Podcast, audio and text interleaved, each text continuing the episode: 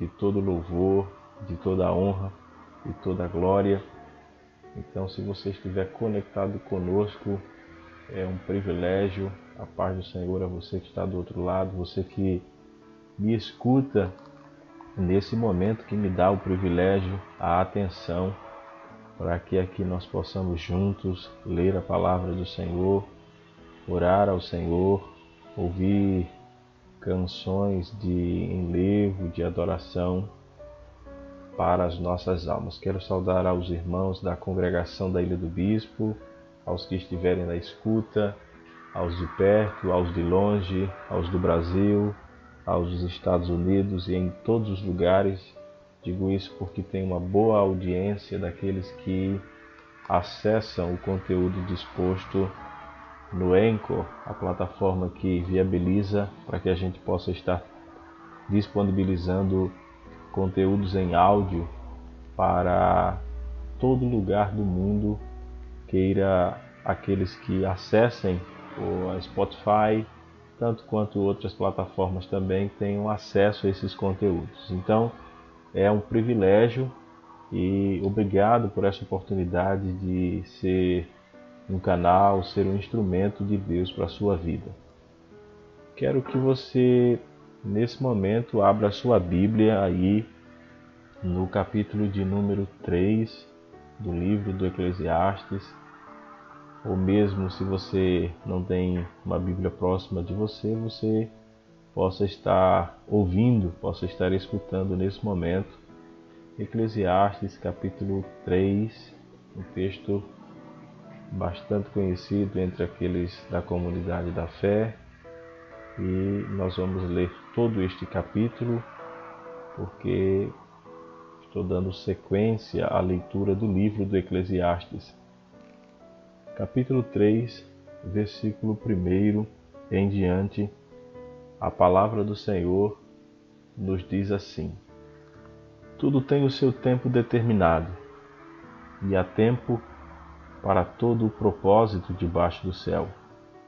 Há tempo de nascer e tempo de morrer, tempo de plantar e tempo de arrancar o que se plantou, tempo de matar e tempo de curar, tempo de derribar e tempo de edificar, tempo de chorar e tempo de rir, tempo de prantear e tempo de saltar tempo de espalhar pedras e tempo de ajuntar pedras, tempo de abraçar e tempo de afastar-se de abraçar, tempo de buscar e tempo de perder, tempo de guardar e tempo de deitar fora, tempo de rasgar e tempo de coser, tempo de estar calado e tempo de falar, tempo de amar e tempo de aborrecer, tempo de guerra e tempo de paz. Que vantagem tem o trabalhador naquilo em que trabalha? Tenho visto o trabalho que Deus deu aos filhos dos homens para com eles os afligir. Tudo fez formoso em seu tempo. Também pôs o mundo no coração deles sem que o homem possa descobrir a obra que Deus fez desde o princípio até o fim. Já tenho conhecido que não há coisa melhor para eles do que se alegrarem e fazerem bem na sua vida, e também que todo homem coma e beba e goze do bem de todo o seu trabalho, isso é um dom de Deus. Eu sei que tudo quanto Deus faz durará eternamente. Nada se lhe deve acrescentar e nada se lhe deve tirar, e isso faz Deus para que haja temor diante dele. O que é já foi, e o que há de ser também já foi. E Deus pede conta do que passou. Vi mais debaixo do sol, no lugar do juízo impiedade, e no lugar da justiça, impiedade ainda. Eu disse no meu coração: Deus julgará o justo e o ímpio, porque há um tempo para todo intento e para toda obra. Disse eu no meu coração: é por causa dos filhos dos homens para que Deus possa prová-los e eles possam ver que são em si mesmos como os animais. Porque o que sucede aos filhos dos homens, isso mesmo também sucede aos animais. A mesma coisa lhe sucede. Como morre um, assim morre o outro. Todos têm o mesmo fôlego e a vantagem dos homens sobre os animais não é nenhuma, porque todos são vaidade. Todos vão para um lugar, todos são pó e todos ao pó tornarão. Quem adverte que o fôlego dos filhos dos homens sobe para cima e que o fôlego dos animais desce para baixo da terra. Assim que tenho visto que não há coisa melhor do que alegrar-se o homem nas suas obras, porque essa é a sua porção porque quem o fará voltar para ver o que será depois dele? Um texto belíssimo e a suma e o resumo desse texto está exatamente nas partes iniciais com relação ao tempo. E aqui, pelo menos, está classificado, categorizado 28 deles e se tiver que enfatizar, é, tem tudo a ver com o contexto que nós estamos passando também, quando diz que há tempo de abraçar e há tempo de afastar-se de abraçar. E este é um tempo que nós estamos vivendo isso, há um tempo de rir e há um tempo de chorar, há um tempo de prantear e há um tempo de saltar. E Todos nós estamos vivendo um misto de todos estes tempos, é, alguns mais, outros menos, mas fato é que em algum desses tempos ou momentos nós estamos passando, nós estamos vivenciando, nós estamos experimentando ou temos notícia de que alguém esteja experimentando este tempo, esteja enfrentando esse contexto. E é importante para nós discernirmos o tempo, para nós discernirmos esse contexto, para que a gente possa tirar o melhor proveito possível. Vamos dedicar um tempo à oração. Eu quero convidar você para estar orando comigo nesse momento. Eu vou dedicar um tempo de oração e em seguida nós retomaremos aí com o nosso estudo, com a nossa palavra, mas eu quero que você dedique o seu tempo nesse momento à oração, ao clamor, à súplica, porque nós temos motivos de sobra. Não adianta aqui mencionar especificamente, mas é, aqueles que estejam na escuta, que estejam me ouvindo, se você quiser entrar em contato pelo meu Facebook, Roberto Carlos, lá você vai ver lá foto de perfil, rosto é, de paletó. E aí, se quiser enviar uma mensagem via message ou mesmo pelo direct do Instagram, também o mesmo nome, é, fique à vontade. Se quiser fazer seu pedido de oração, eu estou aqui para orar e para interceder juntamente com você e por você e por aqueles que você julgue necessário diante é, da necessidade que você esteja passando. Ó Deus, eu quero te louvar, Senhor. Quero te louvar por essa noite. Quero te louvar por este momento. Quero te louvar por esse espaço. Quero te louvar por essa oportunidade que o Senhor me outorga, me dá.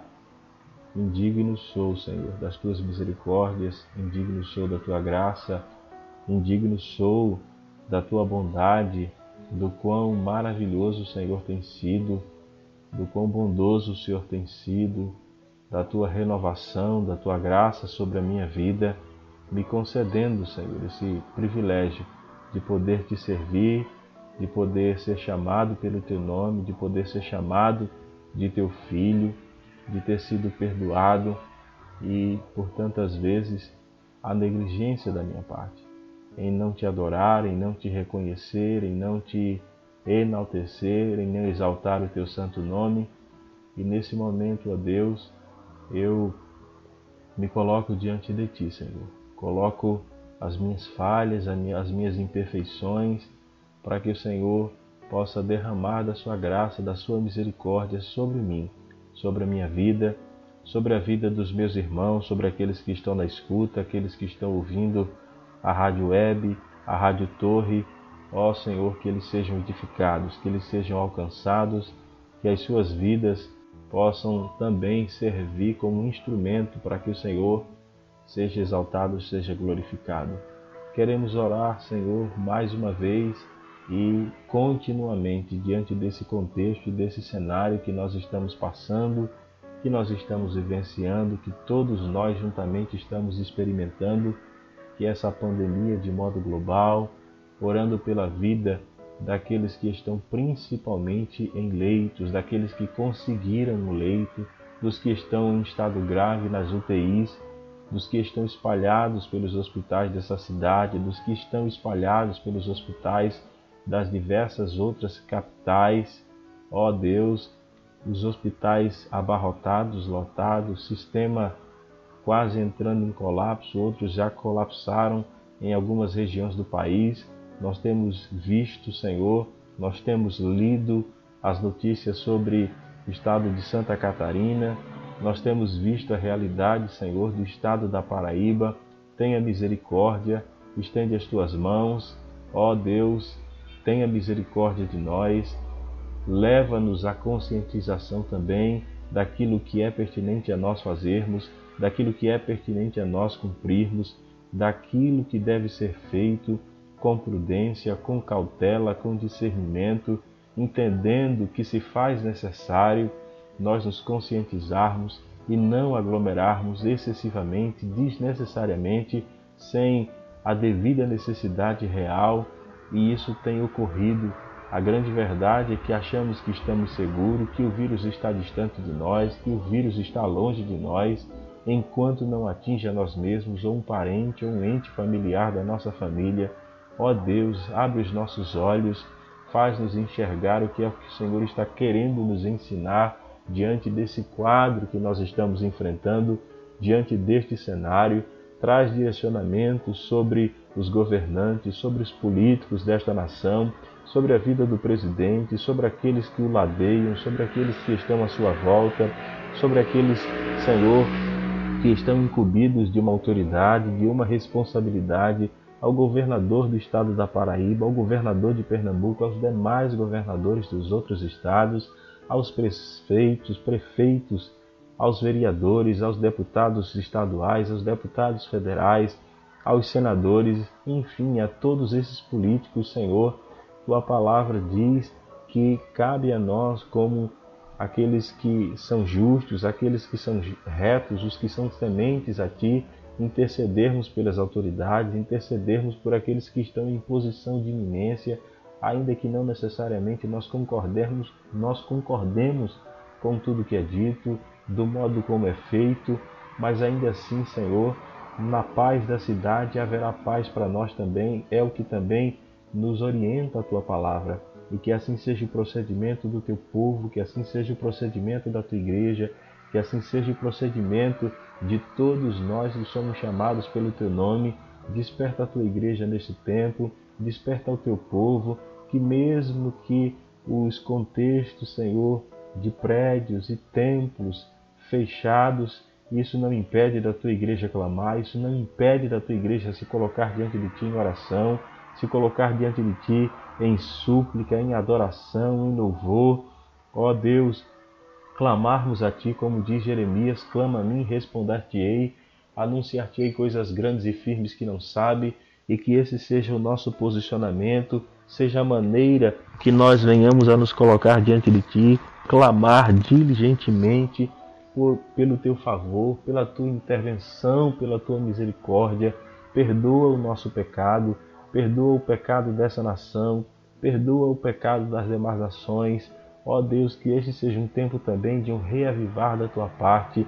Ó Deus, que seja um tempo de despertamento daqueles que estão mergulhados em trevas, mergulhados em pecados, daqueles que precisam se consertar diante de ti, que precisam se arrepender, que este é um tempo que o Senhor tem dado, que é um momento que o Senhor tem, Senhor, concedido a cada um deles para se arrependerem, para se colocarem diante de ti, para entender o que é mais importante, para entender o que é privilégio, para entender o que deve ser feito com relação às suas posturas, aos seus comportamentos, valorizar a comunhão, valorizar a família, valorizar o estar junto, o abraçar, o ser hospitaleiro, o viver na comunhão da igreja, que haja esse despertamento, que haja um abrir dos olhos também, mas acima de tudo, que nós possamos ser mais tementes a Ti, possamos mais ser crentes fiéis que enaltecem, que adoram o Teu nome,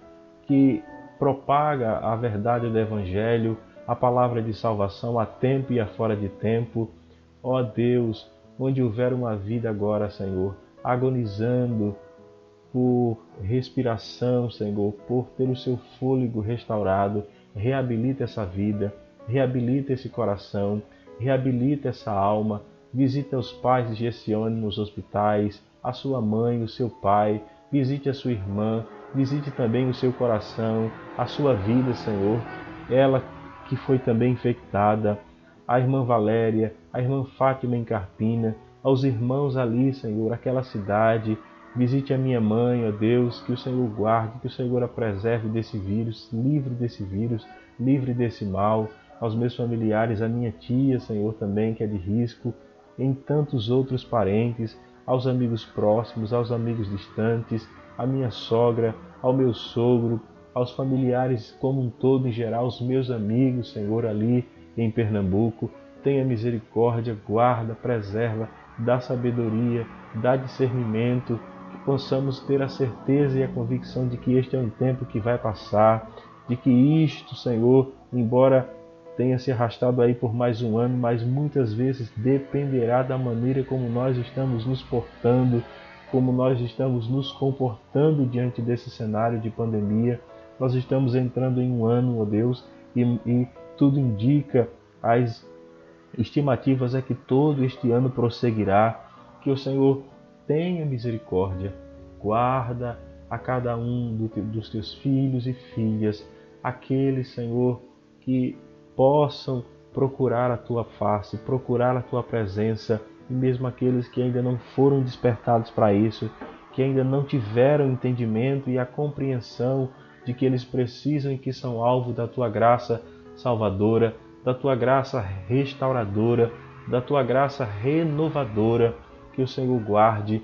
Eu oro pela vida dos irmãos da nossa congregação, os irmãos de risco, ó Deus, aqueles que são idosos, a vida da irmã Zélia, a vida da irmã Graça, a vida, ó Deus, da irmã Neta, a vida da irmã Ivanise, que se recuperou, mas ainda tem sequelas, tantos outros, a vida da irmã Gilene, ó Deus, a vida da irmã Lídia, que já faz um bom tempo que nós não temos tido a oportunidade de tê-la em nossos cultos. Ó Deus, alcance essas vidas e tantos outros demais, a vida do nosso irmão Diácono Pereira, que está se recuperando, que o Senhor lhe dê a recuperação por completo.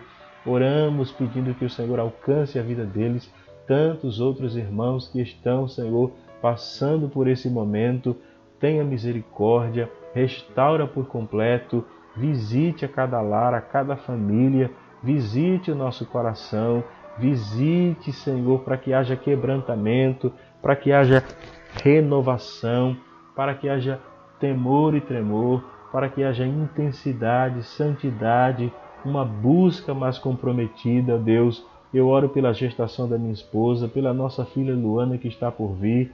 Peço que o Senhor continue conduzindo essa gravidez, livrando de todo mal, protegendo a Deus, lhe dando força, resistência nos momentos que estão precedendo a vinda do parto. Que o Senhor estenda as tuas mãos protetoras. Eu quero orar, Senhor, pelos meus colegas, pelos amigos que tenho feito no curso, pela vida daqueles profissionais que estão, ó Deus, no enfrentamento direto, ó Deus, na linha de frente do Covid, a vida do professor Edgar, a vida da professora Micheline, a vida, Senhor, de tantos outros profissionais, técnicos, enfermeiros, médicos, enfim, toda a equipe multiprofissional envolvida direto e diretamente, a enfermeira Ângela, ó Deus, a enfermeira Nadjane e tantos outros, ó Deus, que o Senhor os ajude, que o Senhor os proteja, que o Senhor os guarde, que o Senhor os livre, todos aqueles que precisam e têm a obrigação de ir para o trabalho, de ir e vir, Senhor, para trazer o pão de cada dia, porque é o provedor, a provedora do seu lar. Que o Senhor guarde. Eu oro pela vida de Daiane, Senhor, também que está gestante. Que o Senhor guarde, que o Senhor proteja, que o Senhor remova os medos e os temores. Ó Deus, que haja um equilíbrio emocional de sua ansiedade também. Conduz, ó Deus, guia estas vidas, guia estas pessoas. Tu és o Senhor poderoso Tu és o Deus da saúde, Tu és o Deus da cura, Tu és o médico dos médicos, Senhor por excelência, que resolve as nossas causas, que peleja, que luta por nós, e é por isso que eu estou aqui diante de Ti. Quero orar a Deus pelos meus vizinhos, pelo dono aqui do imóvel, a vida de Joseito, sua esposa, sua família, seu filho, sua filha, ó Deus, a vida da irmã Penha que mora aqui ao lado, aos vizinhos que estão, Senhor, à minha esquerda, à minha direita, que o Senhor continue guardando, protegendo, livrando de todo mal, provendo o necessário.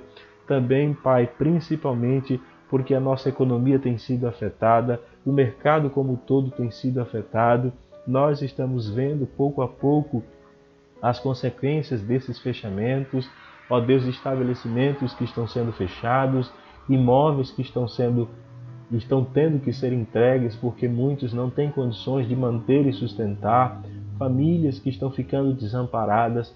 Oramos ao Senhor que é provedor, oramos para que o Senhor crie meios, oramos para que esse seja uma forma e um momento para que também o Senhor crie meios e oportunidades para aqueles que sabem empreender, que podem empreender, que podem se reinventar. Abre portas, ó Deus. Tu és o Deus que abre portas.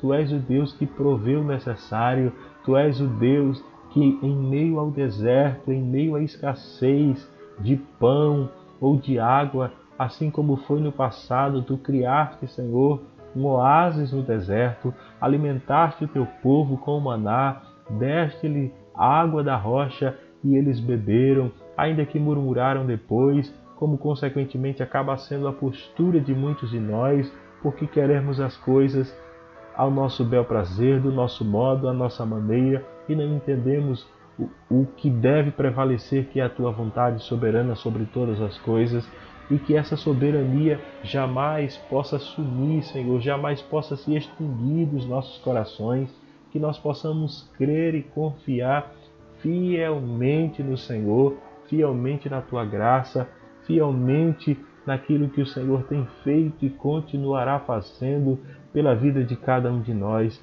Ó oh, Deus bendito, bendito seja o teu nome.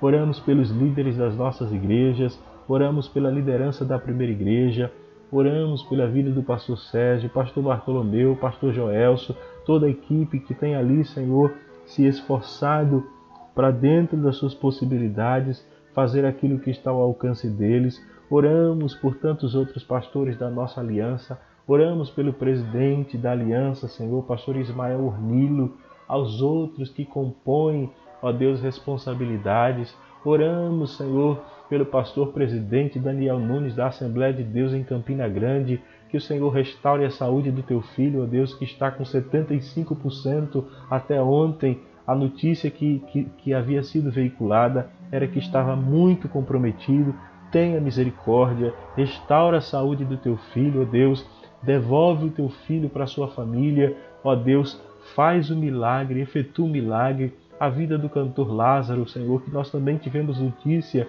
do estado agravado dele, e tantos outros que nós não conhecemos, que são anônimos para mim, que são anônimos para tantos outros, mas que o Senhor estenda suas mãos com cura, estenda suas mãos com milagre, estenda suas mãos restaurando, desobstruindo, manifestando o seu poder, manifestando a sua graça.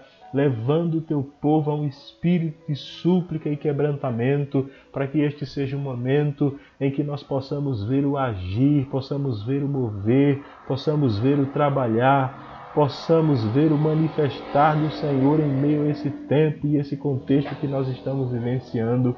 Teu nome seja exaltado, teu nome seja glorificado, vidas sejam curadas, vidas sejam transformadas, o poder do teu evangelho também haja, Senhor, espaço para que estas vidas sejam alcançadas, para que estas vidas também possam ser instrumentos, ó Deus, em tuas mãos, a partir do momento que o teu evangelho chegar a cada uma delas, a partir do momento em que a tua palavra conseguir alcançar a cada uma delas, porque o Senhor sabe a condição em que muitas delas se encontram.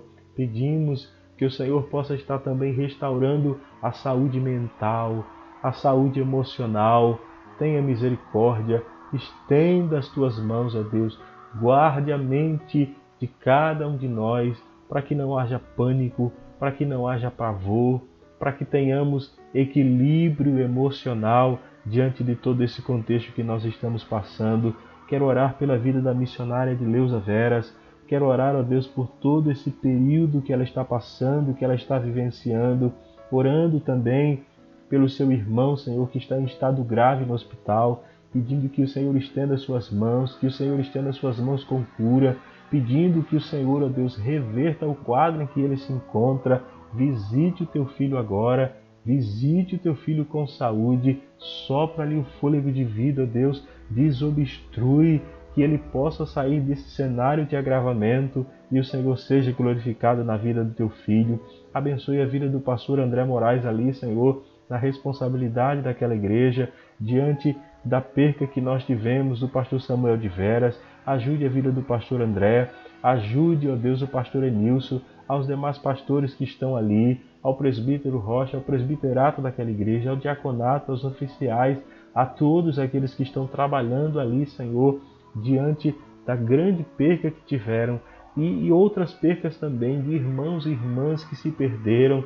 Tenha misericórdia, abençoe os meus irmãos que estão, Senhor, no Cariri, paraibano, a vida do pastor Zé Maria, a vida, ó Deus, do pastor Carlão, Senhor, lá no Ingá, a vida desses colegas e ministros do teu evangelho que estão passando, ó Deus, dificuldade também em todo esse cenário que nós estamos vivenciando, a vida do pastor Sandro ali em Patos, a sua família, ó Deus, guarda, protege, ó Deus, a vida do pastor Marcones ali em Pombal, tantos outros teus servos que estão distantes, ó Pai, a vida, ó Deus, do pastor Eliabe, Senhor, na cidade, ah, não me lembro agora, não me recordo o nome, mas o Senhor conhece, sabe, enfim, tantos outros pastores às nossas congregações, aos obreiros Rios, obreiros é Paulo, ao pastor, ó Deus, ali de Pedra de Fogo, aqui, ó Deus, a vida do obreiro,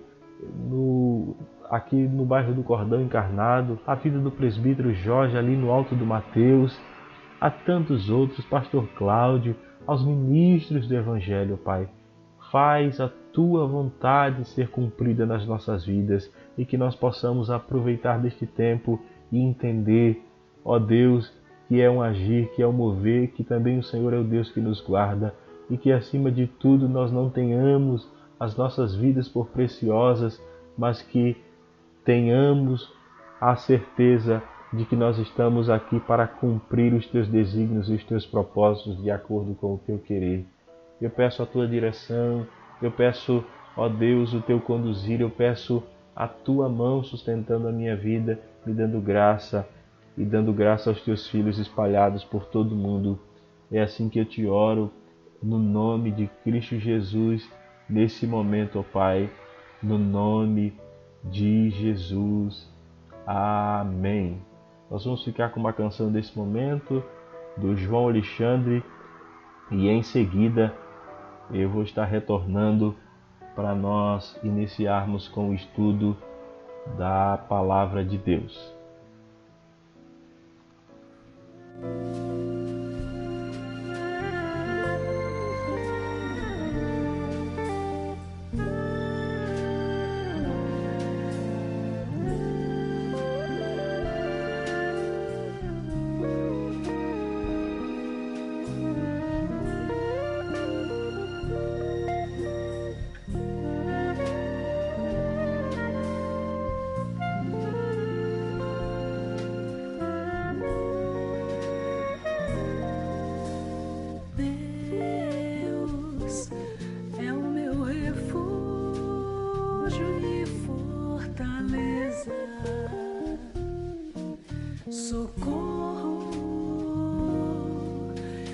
is?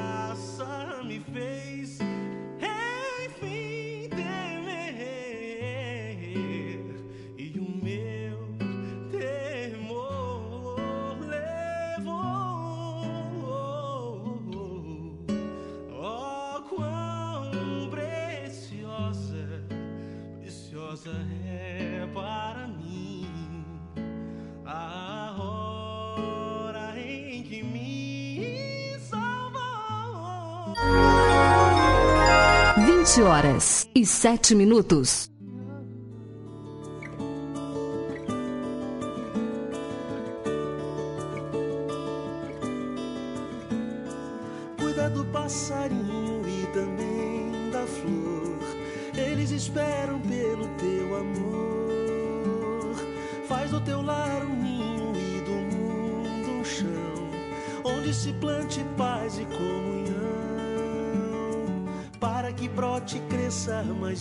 Viva a semente, para que a gente tenha o que colher para que o pão que venha a ser por nós assado seja sinal traçado de viver.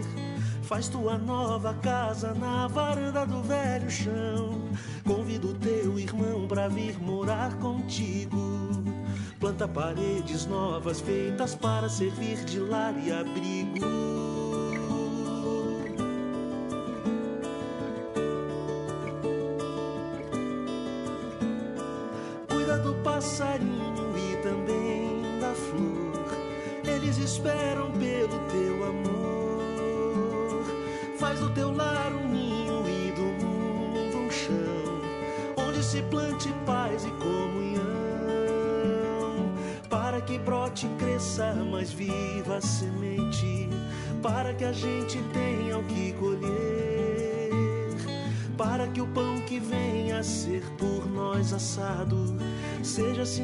Sinal traçado de viver.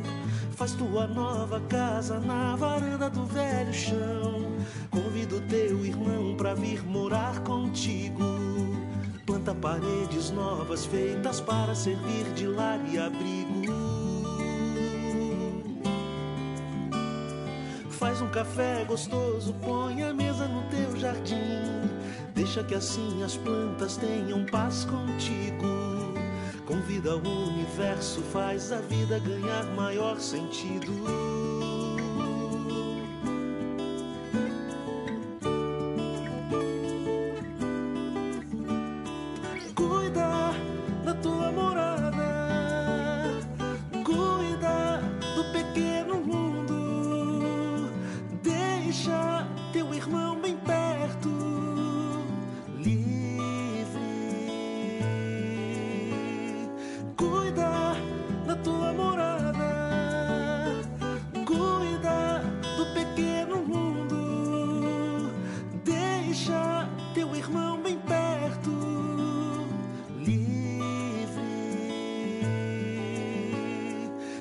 Muito bem, estamos de volta e nesse instante nós vamos dar início ao estudo da palavra de Deus ou a palavra do Senhor que nós estamos dando sequência. E quero desde já deixar aqui a saudação para nossa irmã Ivanise que está na escuta, que o Senhor possa abençoar a sua vida nesse momento. E Deus seja glorificado através da sua vida e também é, da minha vida nesse momento que estou na responsabilidade né, desses dias aí de estar comunicando a palavra do Senhor e que nós possamos é, estar atentos, estar atentos à palavra de Cristo nesse momento, para que Ele possa falar ao nosso coração, para que Ele possa abrir o nosso entendimento, a nossa compreensão, derramando graça e unção. E na última oportunidade que estive aqui foi no domingo, domingo passado, e na ocasião nós estávamos falando sobre a consumação, né? Estávamos falando sobre a consumação. E descrevendo o contexto, né, do casamento do noivo com a noiva, que é o casamento de Cristo da igreja, e o contexto em que há um desfrutar e haverá um findar de algumas coisas e expectativas que nós criamos e que temos hoje em relação a esse mundo, nós desfrutaremos plenamente é, quando estivermos na eternidade. Falamos sobre as inimizades que desaparecerão por completo, a natureza que será restaurada. Falamos sobre justiça plena, a morte da morte, o fim do pecado, o fim da maldade e de toda e qualquer corrupção, o fim dos inimigos de Deus e de toda oposição, a presença contínua e definitiva de Deus que será entre nós e que Deus habitará com eles, conforme diz o texto de Apocalipse 21. E é exatamente esse texto, esse texto nós vamos estar lendo nesse momento para dar sequência e vamos falar sobre esses novos céus e nova terra aqui que está descrito. Vi um novo céu e uma nova terra, porque já a primeira, o primeiro céu e a primeira terra passaram, e o mar já não existe. E eu, João, vi a santa cidade, a nova Jerusalém, que de Deus descia do céu, adereçada como uma esposa ataviada para o seu marido. E ouvi uma grande voz do céu que dizia: Eis aqui o tabernáculo de Deus com os homens, pois com eles habitará, e eles serão o seu povo, e o mesmo Deus estará com eles e o será, e será o seu Deus. E Deus limpará de seus olhos toda lágrima, e não haverá mais morte, nem pranto, nem clamor, nem dor, porque já as primeiras coisas são passadas. E o que estava sentado sobre o trono disse: Eis que faço novas todas as coisas. E disse-me: Escreve, porque estas palavras são verdadeiras e fiéis. E disse-me mais: Está cumprido, eu sou o Alfa e o Ômega, o princípio e o fim. A quem quer que tiver sede, de graça lhe darei da fonte da água da vida. Quem vencer, herdará todas as coisas, e eu serei o seu Deus, e ele será meu filho. Mas quanto aos tímidos, e aos incrédulos, e aos abomináveis, e aos homicidas, e aos fornicadores, e aos feiticeiros, e aos idólatras, e a todos os mentirosos, a sua parte será no lago que arde com fogo e enxofre, que é a segunda morte. Amém.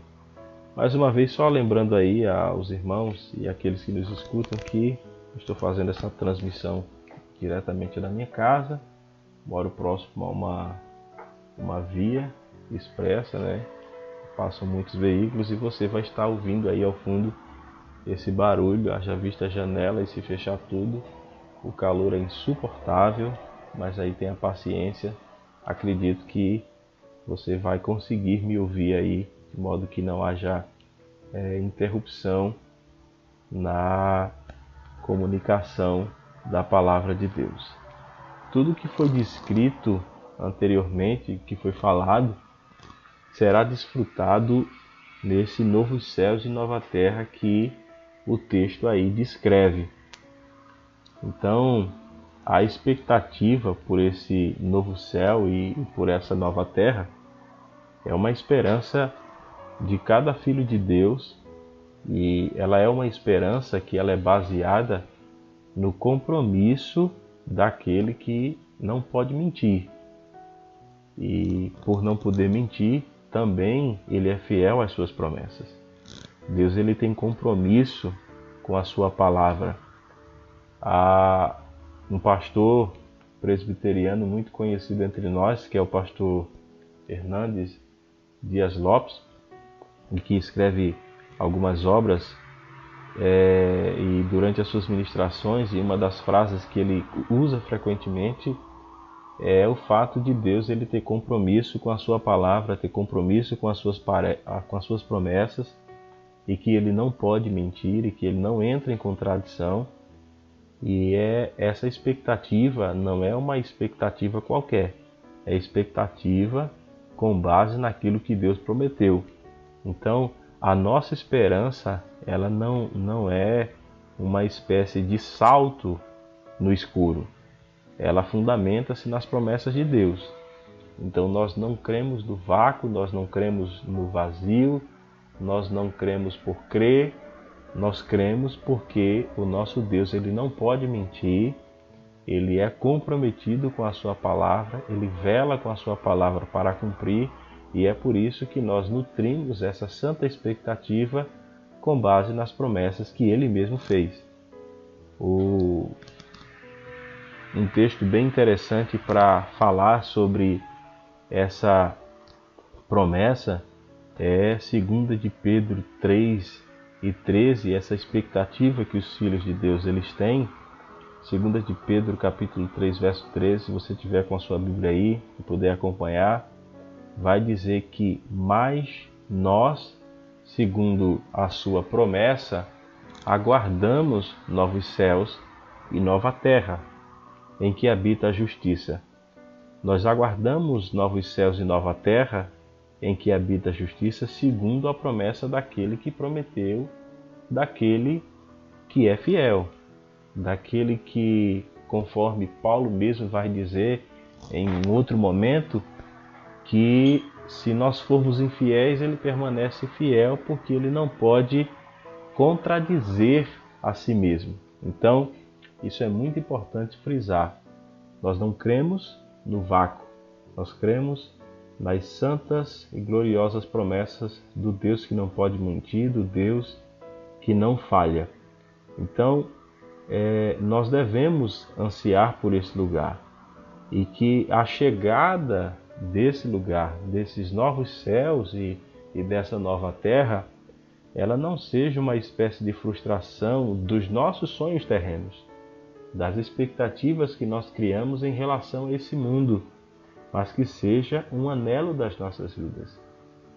É, é muito preocupante, irmãos, quando é, não é errado e não é pecado nós fazermos planos, nós fazermos é, os nossos projetos baseados em uma existência terrena, em muitos contextos daqui, mas principalmente acima de tudo, a mentalidade do salvo ela precisa estar em uma sintonia, em uma conexão e numa expectativa de dias melhores, de dias futuros, não somente no contexto terreno, mas principalmente no contexto celestial, no contexto celeste, na esperança e na expectativa de que nós de fato viveremos em um, um céu de glória, em um céu de gozo que o Senhor ele tem reservado para cada um de nós, para cada um do seu povo.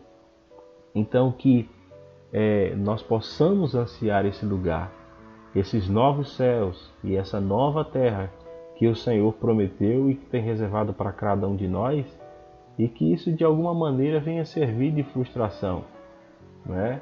porque a gente não conseguiu cumprir os nossos planos é, terrenos, muito pelo contrário, esses planos terrenos, e eu até entendo que por não conhecermos uma realidade está além de nós e, e por experimentarmos materialmente falando e fisicamente falando dentro daquilo que nos cerca, às vezes a gente pode ficar fincado de certo modo com os nossos pés aqui, achando que é isso mesmo e não haverá outra realidade.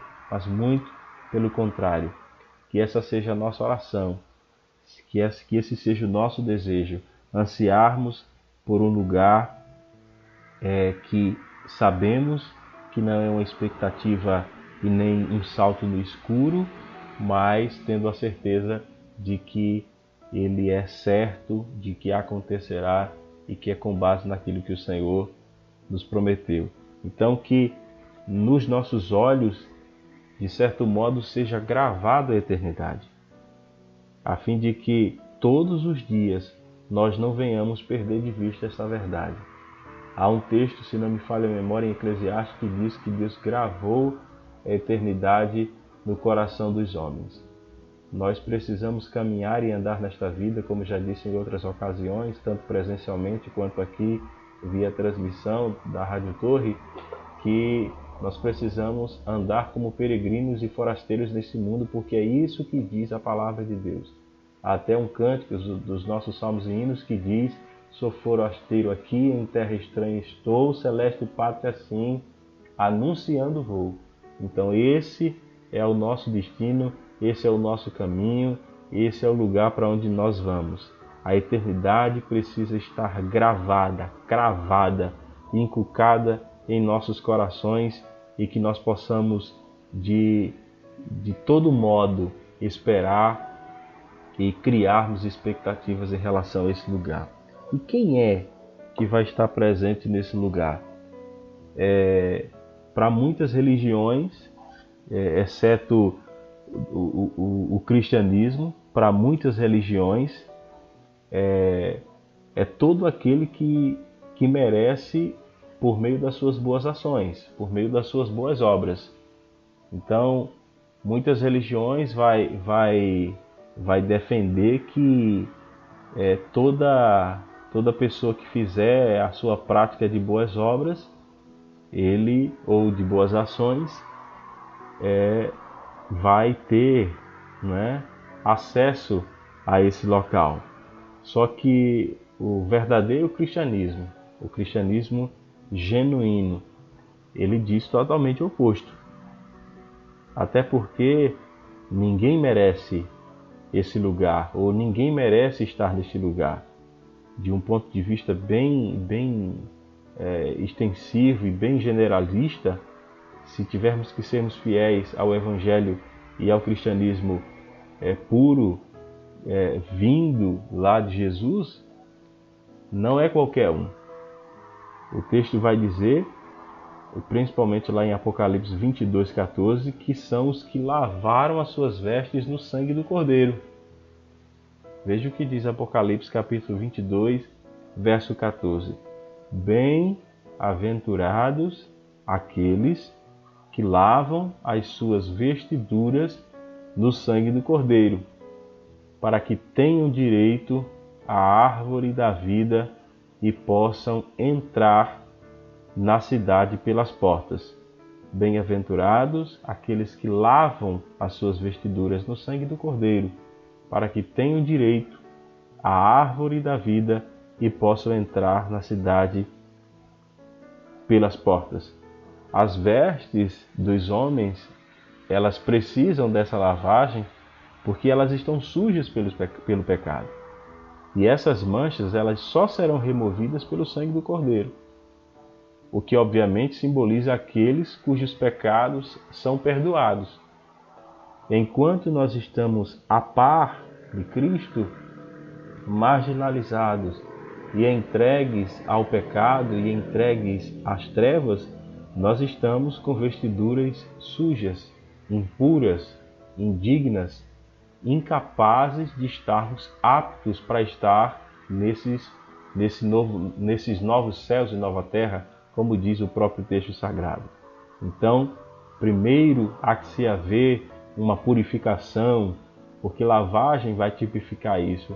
Lavagem, purificação, exatamente porque está numa condição de sujeira, de mancha pecaminosa, e que, conforme o texto diz, elas são removidas né, no sangue do Cordeiro ou os, os dignos de estar nos novos céus e nova terra são exatamente aqueles que lavaram as suas vestiduras.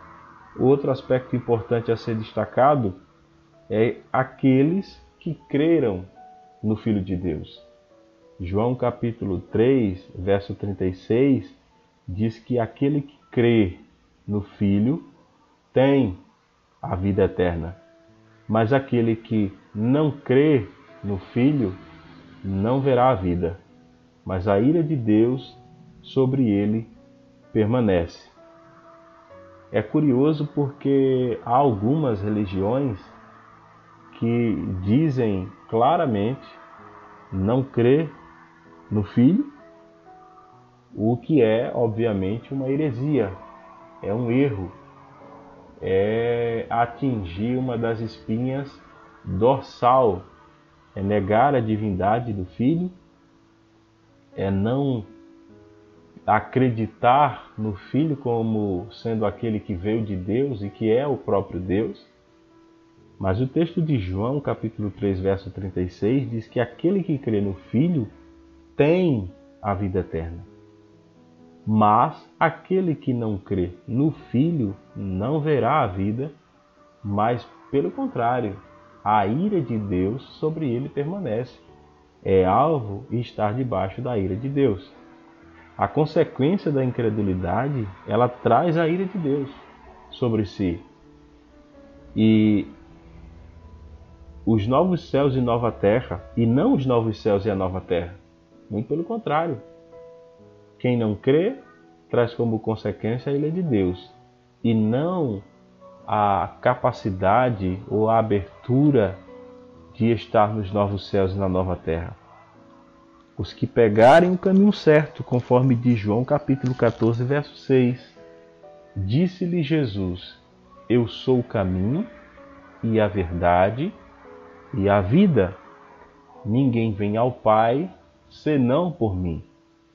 O caminho de acesso aos novos céus e à nova terra é por meio de Jesus, que é o caminho, que é a verdade, que é a vida e que ninguém vem ao Pai senão por intermédio de Jesus.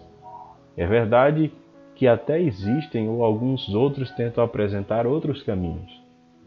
Há muitos que dizem: Ah, falou de Deus, todo o caminho dá na venda, isso é um dito popular. Só que a Escritura diz que todos eles são caminhos de morte, são caminhos de destruição, são caminhos de perdição.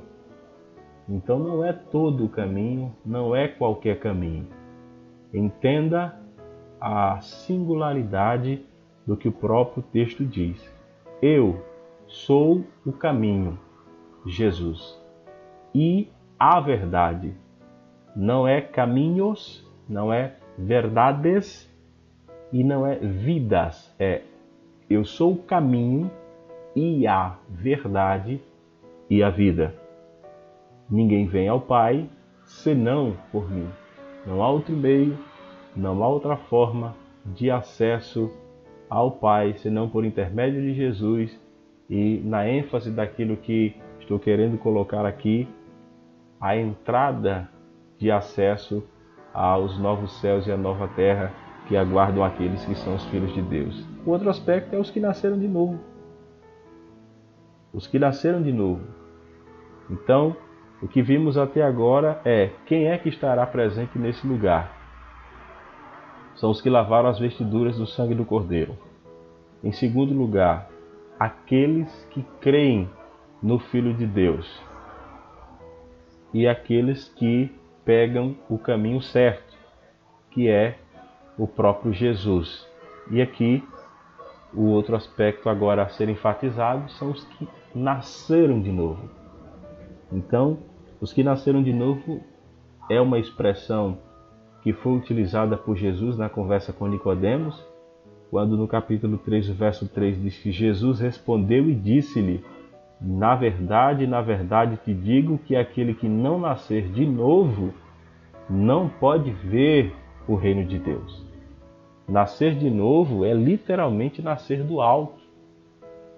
Não confunda-se e não pense você amigo ouvinte ou aqueles que me escutam que ainda não fizeram uma confissão é, por Cristo e para Cristo, entenda que esse nascer não tem a ver com o nascimento que nós conhecemos, tem a ver com o nascimento do alto, o nascimento espiritual. Então, o novo nascimento é uma obra de Deus pela qual a vida eterna nos é concedida.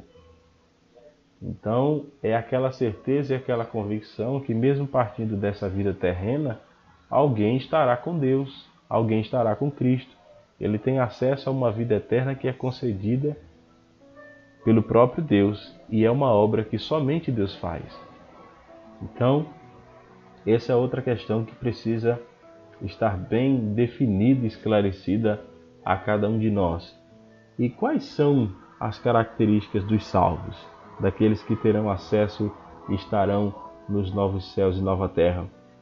Há um novo nascimento também requer um novo estilo de vida. Né? Também se requer a busca por coisas que são de cima. A busca por coisas que são do alto. Então, dizer que é salvo, já estou me antecipando em algo que vai estar colocado, e, e, e não ansiar e não ter o hábito ou a busca pelas coisas que são dos céus, que são da eternidade, é totalmente incompatível com a vida de um salvo. O que é que Colossenses capítulo 3, verso 1 vai nos dizer? Portanto, se já ressuscitastes com Cristo, buscai as coisas que são de cima, onde Cristo está assentado à destra de Deus. Se já ressuscitastes com Cristo, se é que isso já aconteceu. Então, se é que isso já aconteceu, buscai as coisas que são de cima. Por quê? Onde Cristo está assentado à destra de Deus. Então, há um novo nascimento, também um novo estilo de vida. E é aí que a gente encontra muito pano para manga, porque existe um paradoxo no contexto eclesial, no contexto de igreja, no contexto do que experimentamos e vivenciamos no nosso dia a dia, é que Alguns querem ter a prerrogativa de salvo, mas não quer ter vida mudada. Não, não há um novo estilo de vida. Pelo contrário, há uma intensificação do antigo estilo de vida em que viviam outrora. Então sinto lhe dizer que isso é incompatível.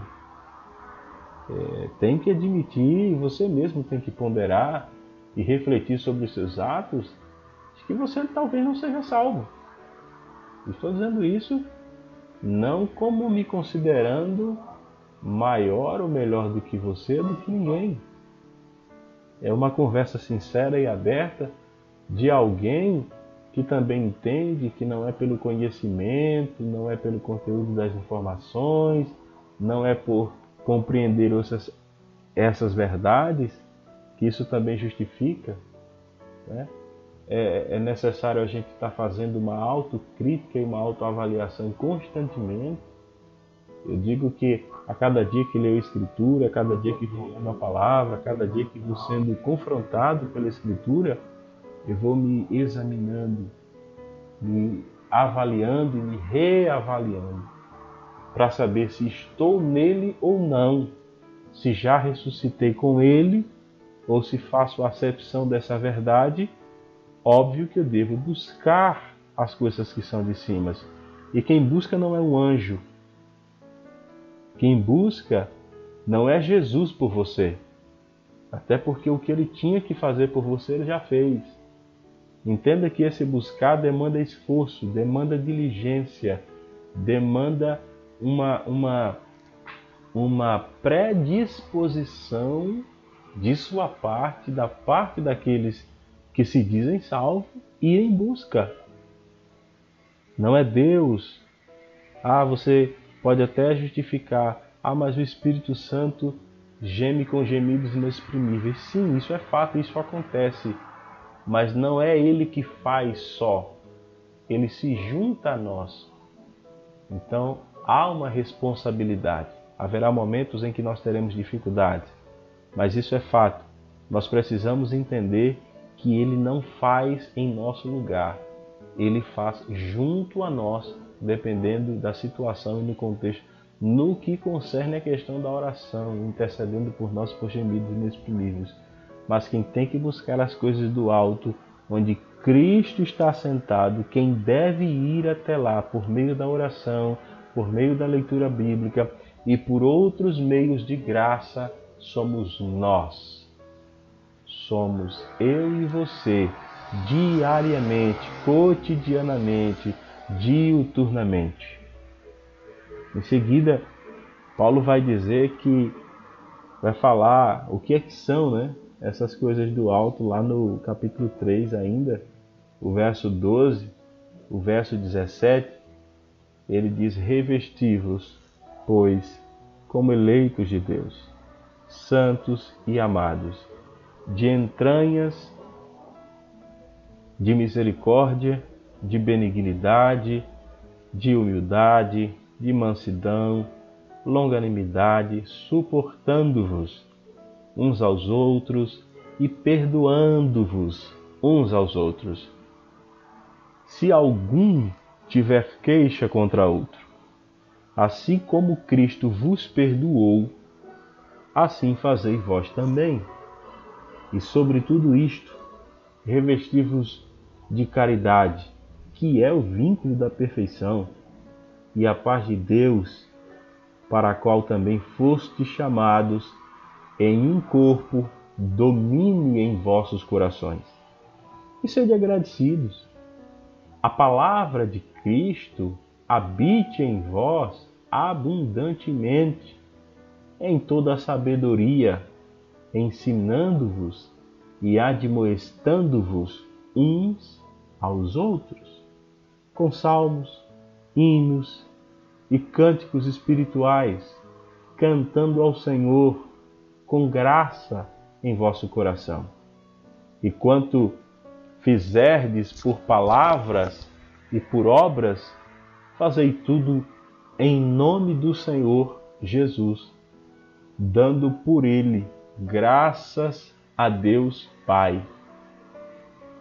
Os salvos guardam os mandamentos, guardam os mandamentos de Jesus.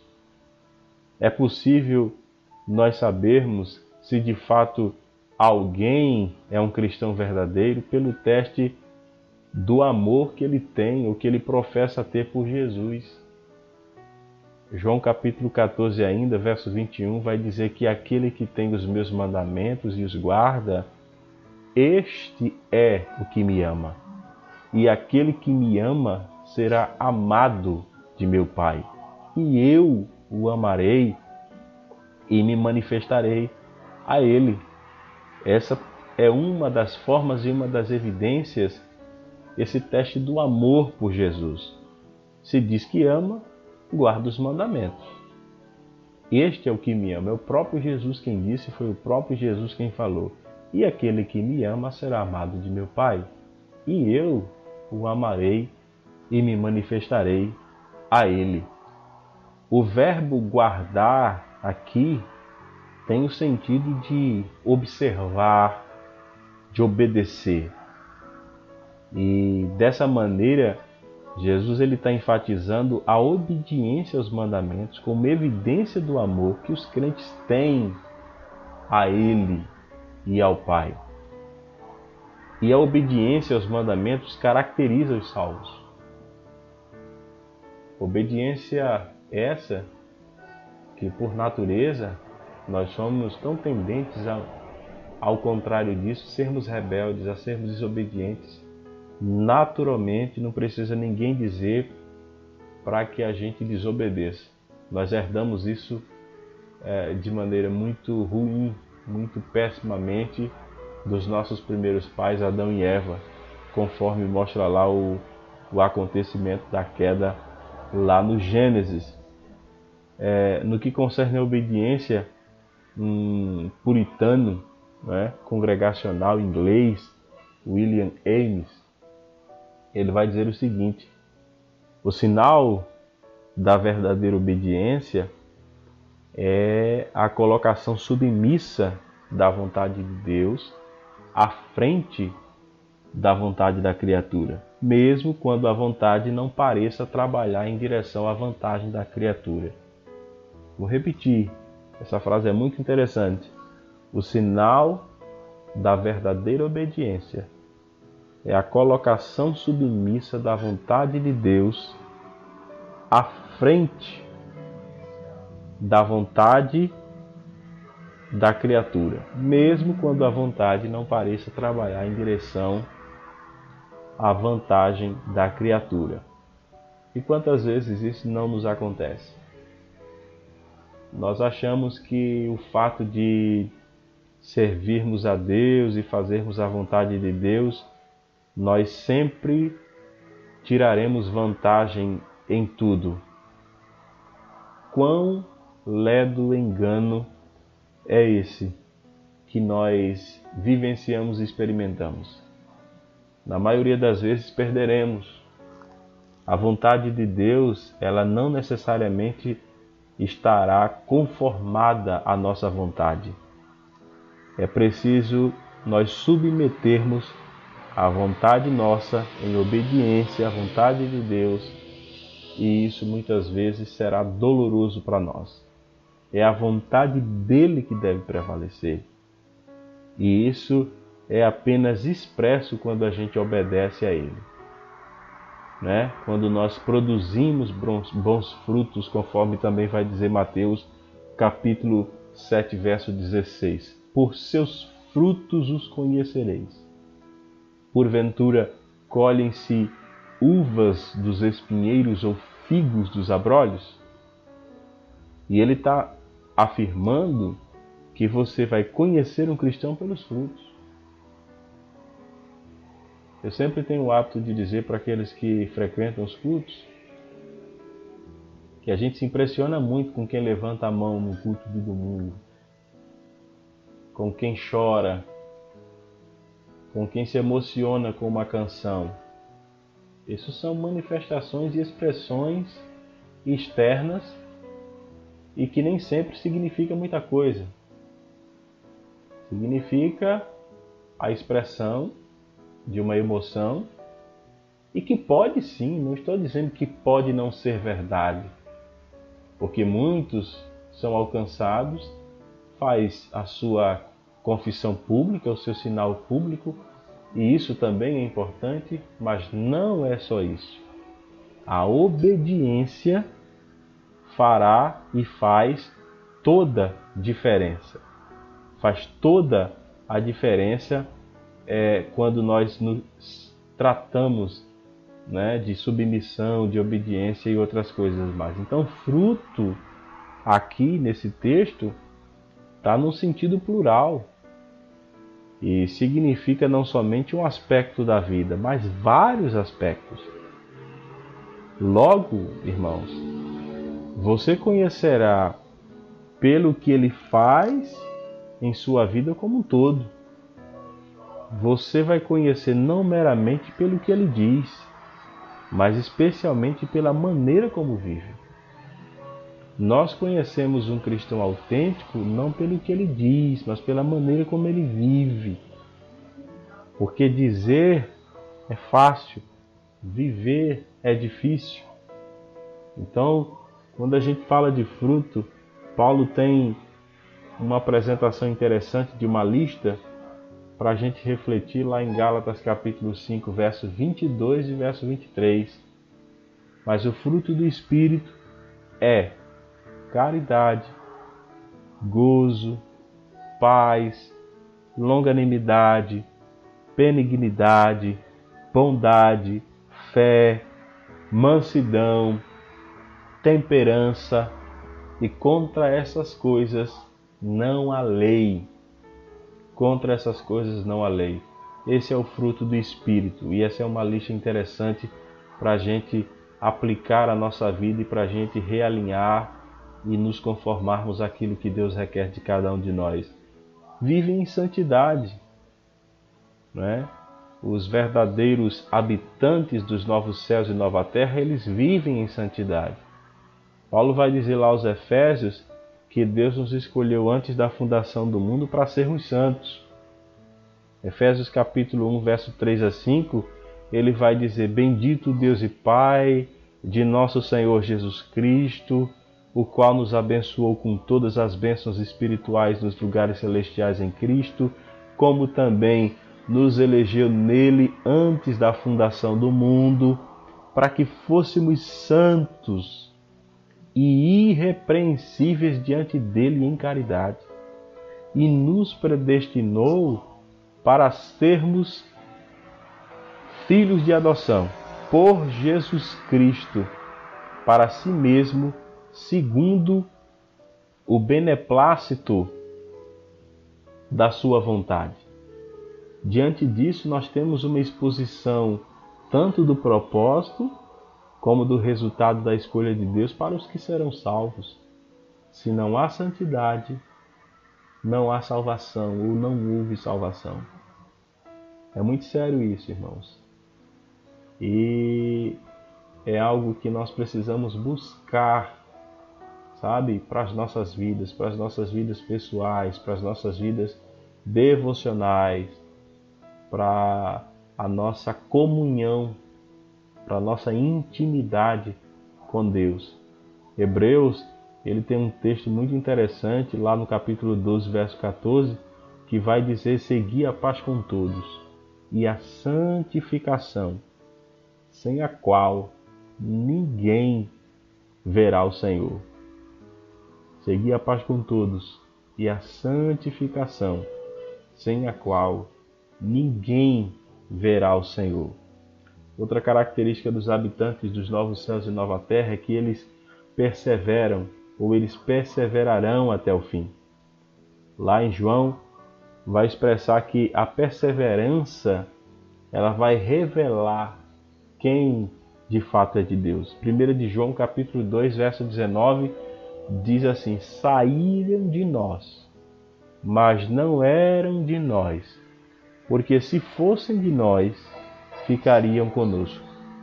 Mas isto é para que se manifestasse que não são todos de nós."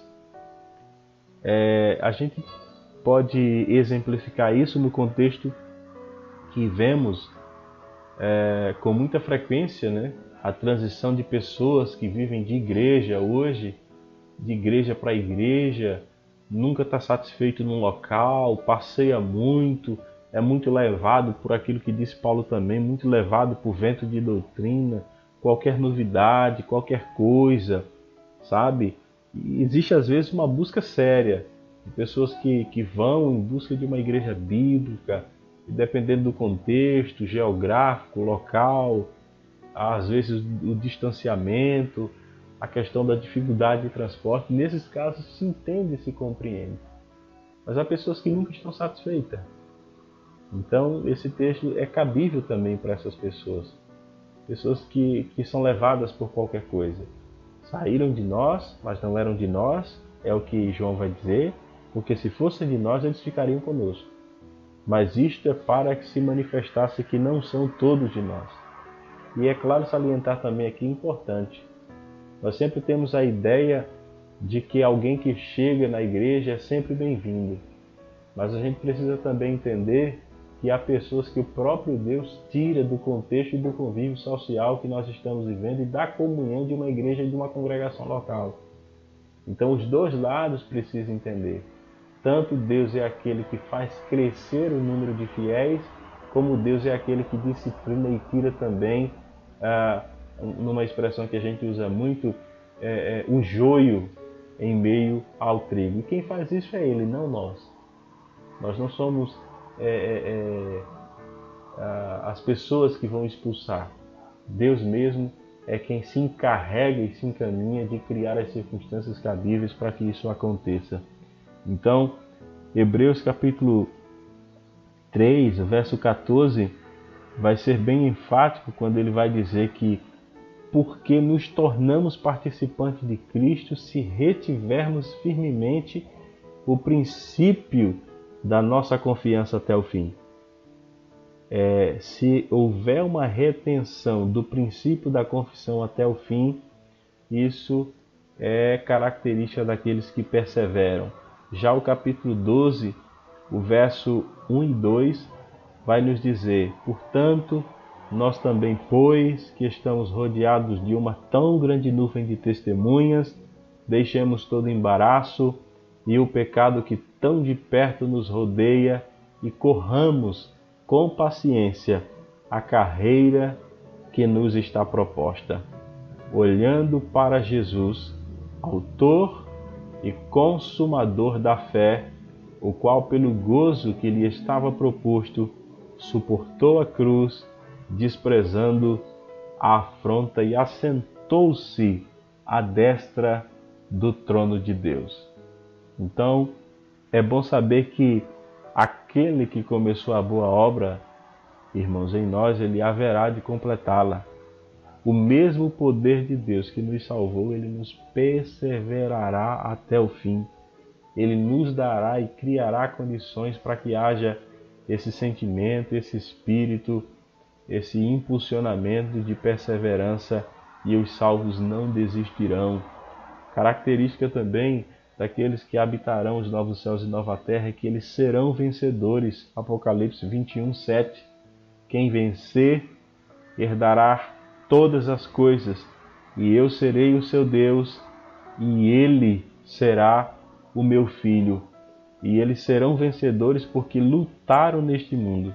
E Paulo vai dizer que esta vida era uma batalha, era uma espécie de batalha quando ele diz lá em 2 Timóteo capítulo 4, verso 7, combati o bom combate, acabei a carreira e guardei a fé. De modo que nessa vida nós lutamos contra vários inimigos, inclusive nós mesmos. Mas o bom é saber, é ter a certeza que, embora nós tenhamos que lutar, nós somos mais do que vencedores por meio daquele que nos amou. É o que diz Romanos capítulo 8, verso 37. Mas em todas estas coisas somos mais do que vencedores por aquele que nos amou. E quais são as características daqueles que não são salvos? Mas quanto aos tímidos e aos incrédulos e aos abomináveis e aos homicidas e aos fornicadores e aos feiticeiros, e aos idólatras, e a todos os mentirosos. A sua parte será no lago que arde com fogo e enxofre, o que é a segunda morte. Nós vemos aí os covardes, e isso se refere à covardia daqueles que cedem às pressões do mundo no lugar de permanecerem firmes ao lado de Cristo. Eles amam mais a sua própria vida do que a Jesus. Esses são os covardes e há tantas pessoas que são covardes no dia a dia, abandonam a fé por qualquer coisa, abandonam a fé de qualquer modo, qualquer coisa é motivo para deixar de perseverar, para deixar de continuar, são desistentes. Esses é, caracterizam como sendo aqueles que não são salvos, né? conforme diz o texto, daqueles que, que retrocedem aqueles que se acovardam no meio do caminho, por amar muito mais os seus prazeres, muito mais a sua própria vida do que o próprio Jesus. Uma outra característica aqui que é elencada daqueles que não são salvos são os incrédulos. Esses não creem no Evangelho, eles não acreditam em Jesus como Salvador e não, dem, e não dão crédito à verdade de Deus. São, são incrédulos, não querem, não, não há consenso é, nos corações e na mentalidade desses. Outro que é elencado aqui são os abomináveis e, e traz a ideia daqueles que são contaminados, daqueles que são depravados, daqueles que se entregam ao, pe ao pecado e que vivem fazendo coisas que Deus abomina. As vidas dessas pessoas fazem o oposto daquilo que Deus aprova, daquilo que Deus ordena. Outra ênfase aí também são os assassinos. Embora pareça ser tão claro, é, é, é, os primeiros séculos foi uma época de muitos mártires, de muitos que morreram por amor à sua fé, morreram por amor a Cristo. Quando é incluído aqui os assassinos, Deus está dizendo que ele vingaria aqueles que mataram ao seu povo. Não se enganem, todos aqueles que no passado foram fortes e ferrenhos perseguidores do povo de Deus, perseguidores daqueles que defendiam a fé, esses que eram assassinos, eles tiveram que prestar contas diante de Deus e muitos haverão de prestar contas e Deus vingará aqueles que são seus no final de todas as coisas. Outra característica é colocada aí são os impuros, né? A palavra é, é, utilizada aqui para impuro é pornôs, de onde vem a palavra pornografia, né? Ou pornô, e a NVI é, ela traduz esse texto que os que cometem imoralidade sexual. A vida dessas pessoas é caracterizada pela imoralidade nas suas palavras, nos seus pensamentos, nas suas ações. E dentro desse pacote de imoralidade sexual, a gente pode incluir todas as relações, as condutas que Deus reprova. Aí vem o homossexualismo, vem a prostituição, o incesto, a sodomia, a bestialidade, a fornicação, adultério, enfim, entre outras coisas. Então, esses, eles também é, é, é, definido aí como característica daqueles que não são salvos, os feiticeiros que também é elencado nesse texto. Esses aí são aqueles que fazem parte do grupo dos que consultam mortos, invocam demônios, invocam espírito, invocam coisas, né?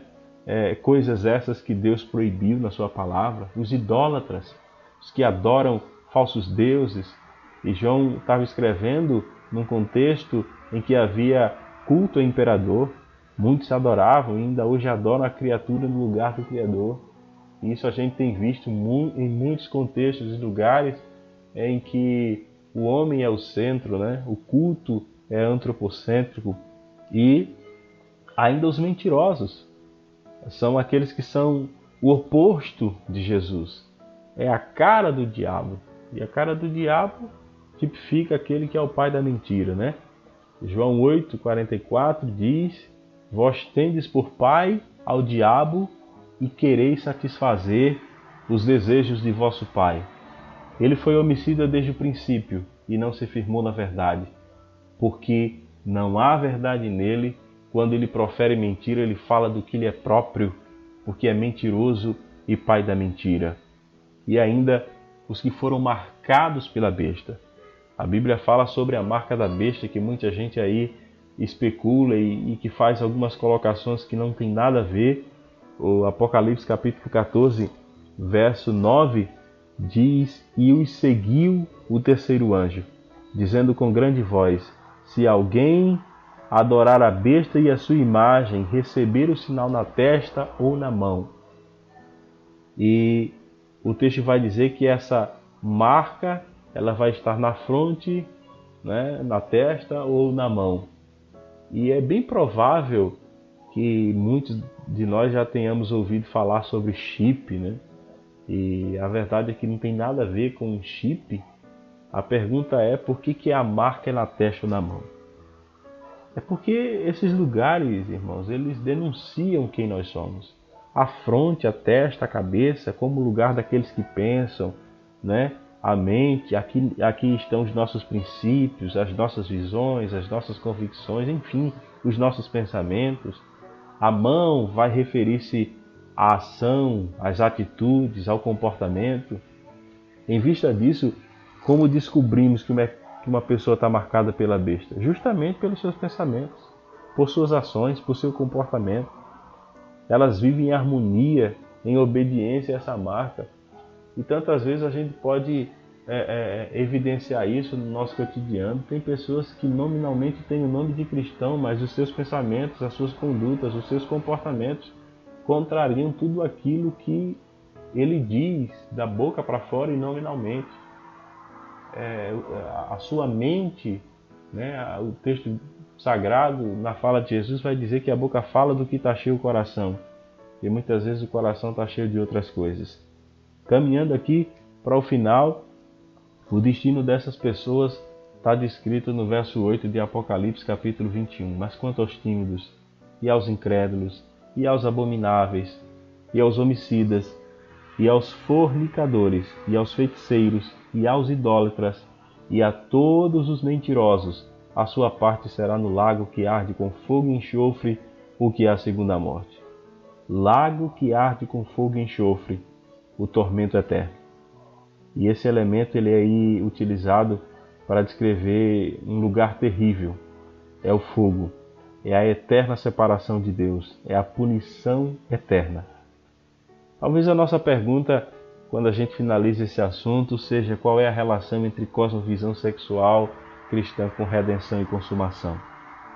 A resposta é que é absolutamente tudo aqueles que foram redimidos e que na consumação vão estar com Cristo, eles vão evidenciar isso hoje através daquilo que eles pensam, daquilo que eles defendem, bem como em toda maneira que agirem. a nossa cosmovisão, a nossa maneira é, sexual importa porque ela é uma expressão de quem somos e para onde a gente vai. Todavia, isso não ocorrerá apenas nas questões sexuais, na vida de um verdadeiro cristão, mas em todas as áreas. As lentes dos óculos que a gente usa para enxergar o mundo, interagir com ele, se chama Cristo, irmão, se chama Escritura Sagrada. Que Deus possa abençoar a nossa vida e que a gente possa viver a luz da criação, a luz da queda, a luz da redenção e da consumação. Então, repito aqui é como foi colocado. Então, os óculos que a gente deve enxergar o mundo deve ser Cristo, deve ser a Escritura sagrada, a palavra de Deus, e assim nós estaremos tendo uma visão coerente daquilo que Deus requer de cada um de nós. Amém? Espero poder aí é, ter compartilhado algo que edifique o seu coração e a sua vida, e nós Vamos ouvir aqui mais uma canção e em seguida vou retornar para nós estarmos finalizando nesse momento, nessa noite.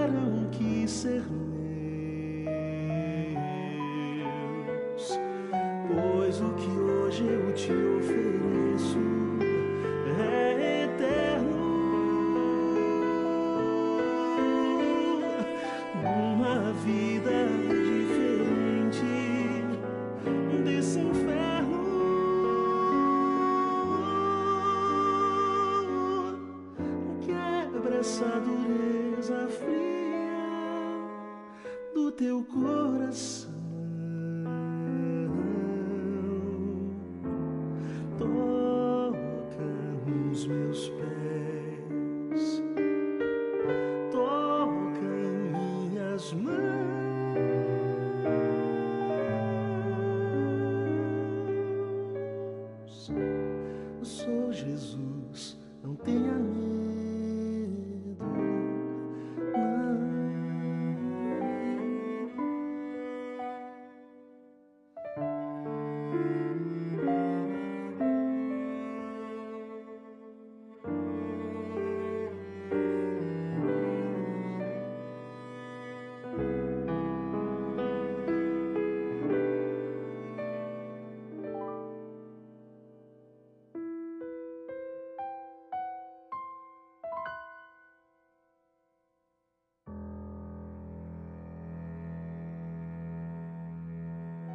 Muito bem, foi um prazer mais uma vez estarmos juntos aqui nessa noite. Que Deus possa abençoar a sua vida e que possamos retornar aqui é, durante essa semana ainda para estarmos adorando, cultuando ao Senhor é, e transmitindo aqui o estudo, canções e orando é, ao Senhor. Deus abençoe a sua vida. Quero mandar a paz aí à irmã Carminha, está lá no Valentina, irmã da nossa irmã Ivanice. Deus abençoe a irmã Ivanice e aos demais irmãos que estiveram na escuta. O Senhor os abençoe em nome de Jesus. Pai, louvamos o teu nome, te damos graças por mais esse dia, por mais essa noite, por mais uma transmissão via Rádio Torre. Ó Deus, com a continuidade desses estudos da palavra de Deus, que o Senhor possa estar edificando a vida dos teus filhos, abençoando grandiosamente. Nós te oramos, somos gratos a ti. Quero pedir uma bênção, Senhor, especial sobre a vida da irmã Ângela, que está aniversariando hoje e sobre todos aqueles também que estejam aniversariando nesta data, que o Senhor os abençoe grandiosamente. Que a graça do Senhor Jesus, o amor de Deus, o nosso eterno Pai, a comunhão, as divinas e doces consolações do Santo Espírito seja sobre o povo de Deus, agora e sempre. Amém.